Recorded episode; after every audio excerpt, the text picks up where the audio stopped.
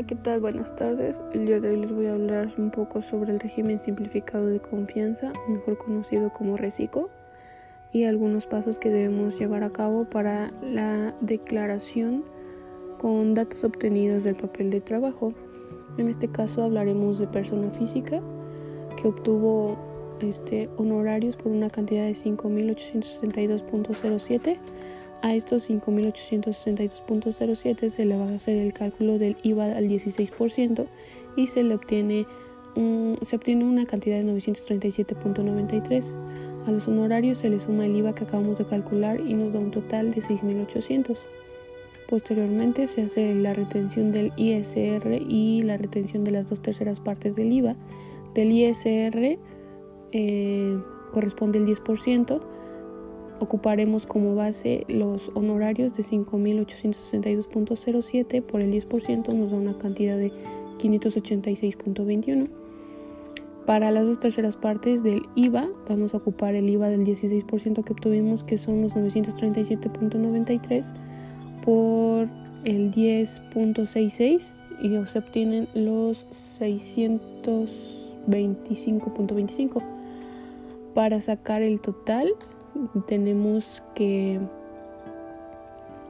al total de los 6.800 que fueron los honorarios más el IVA al 16 se le va a restar lo que es la, retención del ISR al 10% que son los 586.21 menos la retención del IVA de las dos terceras partes de 625.25 y nos da una cantidad de 500 de 5.588.54 para determinar lo que viene siendo los IVAs, tenemos un IVA trasladado que corresponde a 937.93, que es el del 16% que calculamos.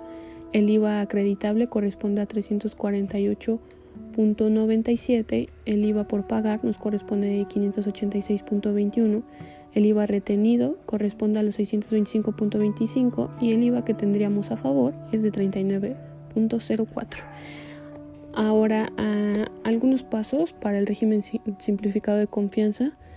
Eh, primero tenemos que ir al menú principal. Una vez que ingresamos al sistema se muestran las opciones presentar declaración y consultas.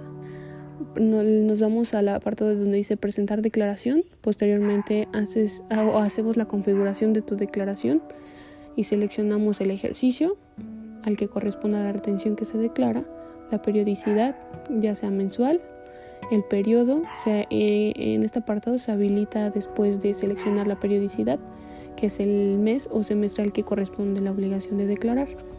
La tipo de el tipo de declaración, en este se despliega un menú en el que te mostrará el tipo de declaraciones que puedes seleccionar, que son la normal, la complementaria, normal por corrección fiscal, complementaria por corrección fiscal y complementaria dictamen.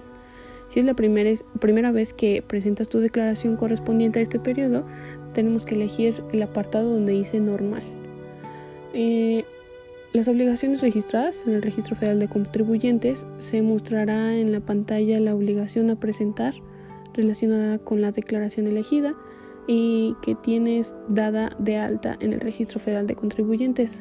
Por ello, para continuar debemos seleccionar el botón que dice siguiente y para que verifique que el botón de IVA simplificado se encuentre en color rojo. De, lo contrario tenemos que seleccionarlo.